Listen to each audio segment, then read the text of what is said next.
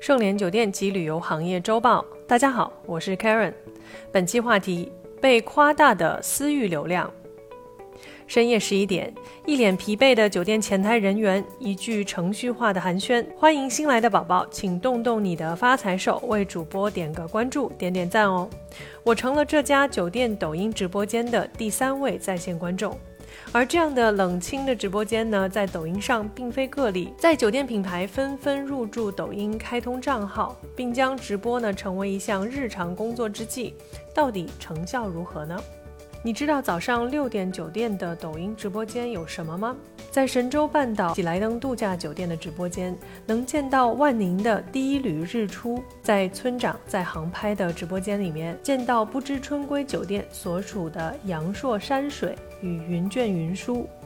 在一些单体酒店的直播间里面，既有一脸疲惫的前台工作人员，也有热火朝天的酒店餐厅操作间在准备早餐。经历了2020年的万物皆可直播后，2021成为了品牌自播元年。拥有六亿 DAU 的抖音呢，成了绝大多数酒店品牌的自播主阵地。在疫情影响暂无消退的当下，不少酒店人呢，在抖音直播间卯足了劲儿，积极自救。即便如此，早间的抖音直播间中，酒店类账号呢占比其实并不高。下午和晚上才是品牌主播的主要播出时间。出行受限的日子，就会格外向往远方，抱着一丝好奇，周末在家蹲了一天的抖音酒店类品牌直播间。除了常规的酒店带货之外呢，惊喜的确也不少。这里面有传统乐器及曲目背后的故事，也有与动物的互动。更有千岛湖美丽的夜景，而这些仅仅是直播间的一部分。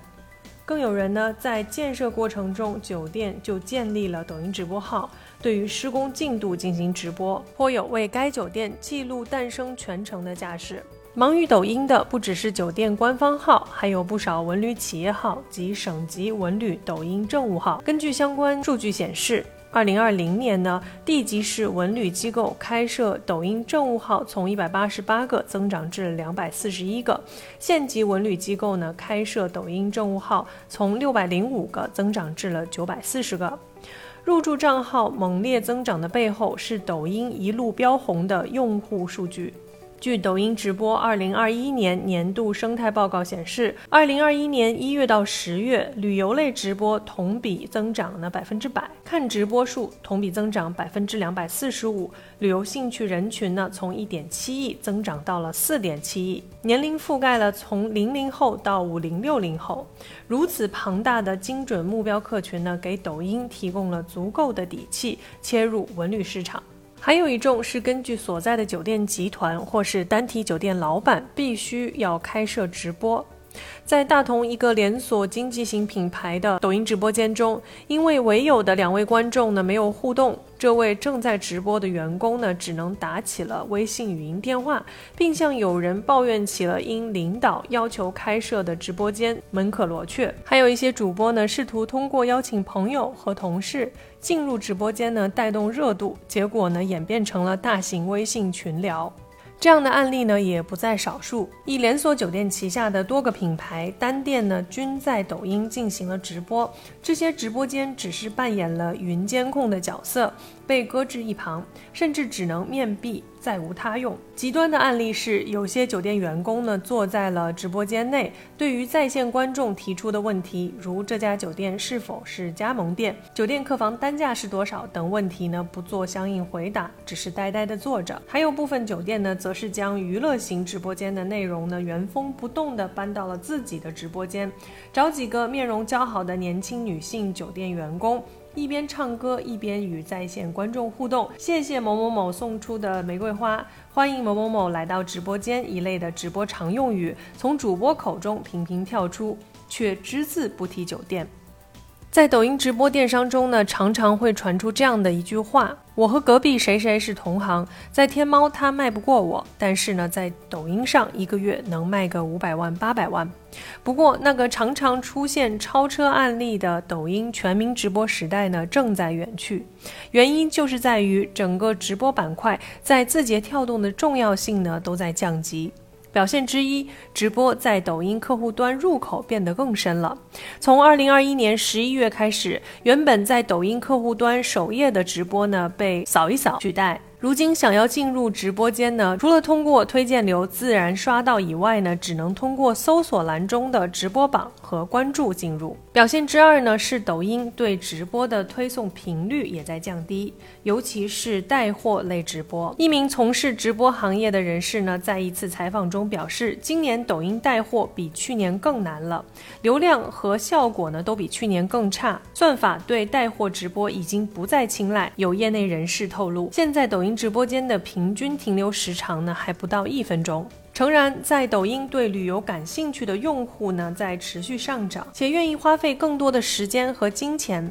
但这并不代表他们会对主播永远忠诚。以销售酒店食宿产品的直播为例，大多数消费者是为了更便宜的价格而去的。在抖音直播间的电商中，直播专业度和产品质量呢，是能触动消费者需求，甚至形成复购性的关键。不过，当下大多数酒店直播间的动机太过模糊，部分主播仅限于聊聊天、互动互动。无论是直播间定位和内容，几乎都处于无序的状态。如此一来，一些酒店主播因为没有清晰的发展规划，主播只能在镜头前整活。有主打亲子度假的酒店呢，开始在直播间与小玩偶互动。一旦当用户在一个直播间的目的从消费变成了看热闹，那么这个直播间的变现能力就变得非常有限。在酒店，尤其是拥有多个连锁酒店品牌的集团开设直播间时呢，常会将这一句话挂在嘴边：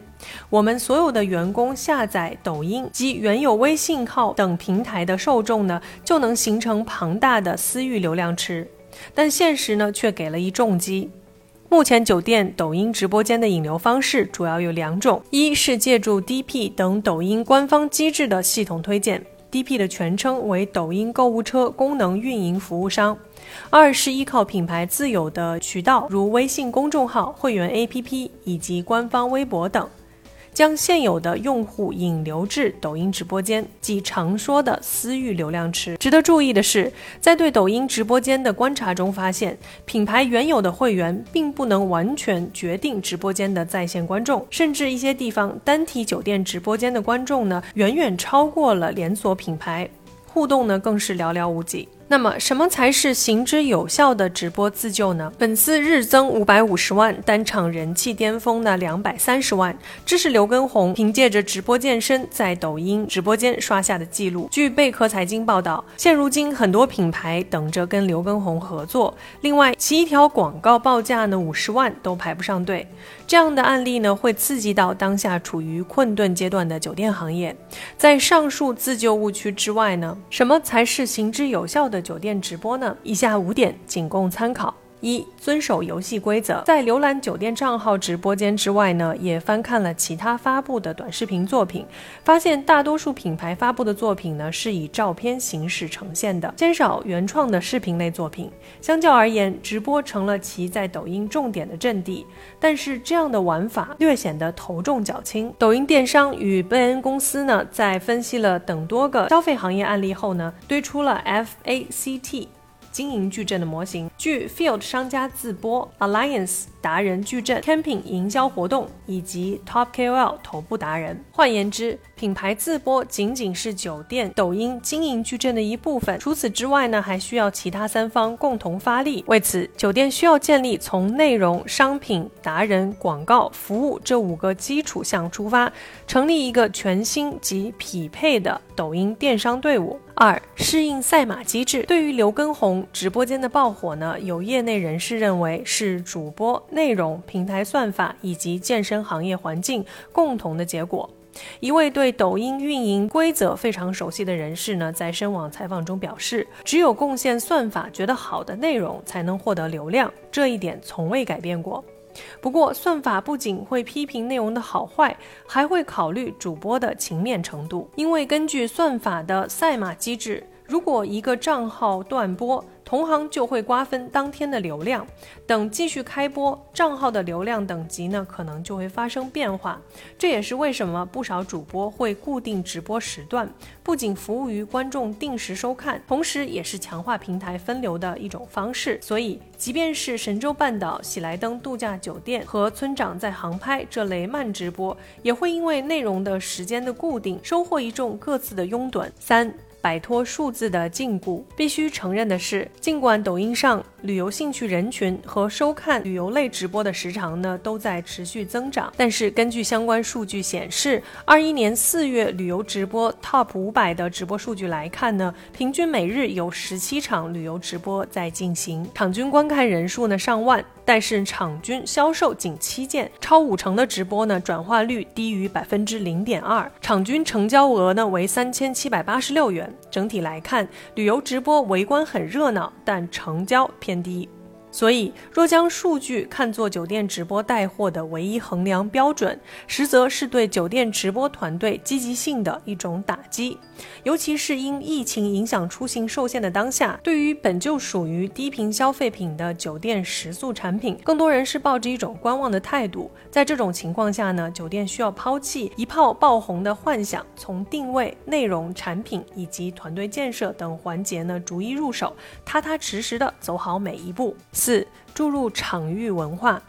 除了传统的酒店客房之外呢，通过一些文旅的元素的叠加呢，为直播间注入场域文化。提升人货场之中的场的质感，比如在酒店光谷希尔顿酒店的直播间呢，植入了时下火热的精致露营元素。主播没有选择在客房直播，而是置身于湖边草坪上，坐在一张铺满各色小食的野餐垫上，很难有人拒绝一份承载了对春天的向往。五，其实放弃呢，也是一种选择。一些大型酒店集团呢，将直播间任务呢下分给了旗下门店，但是基于总部对整体抖音直播给出的有限指导，因此这些门店呢是处于一头雾水的阶段，摄像头只能是面壁，而这样的直播呢大可不必。如果真的没有一个清晰的规划和思路，那么酒店品牌不妨选择优化上架产品，然后交由拥有更大流量的带货平台。如此一来呢，既能为旗下门店减少了直播间的工作量，也能完成参数产品的售卖。放弃有时是一种更好的选择。本文内容来自空间密探，感谢收听本期内容。如果喜欢节目，请别忘了为主播分享一下。我是 Karen，我们下周见。搜索公众号 A A H M C O，关注盛联国际，查看音频文字版。本节目由盛联国际独家制作播出。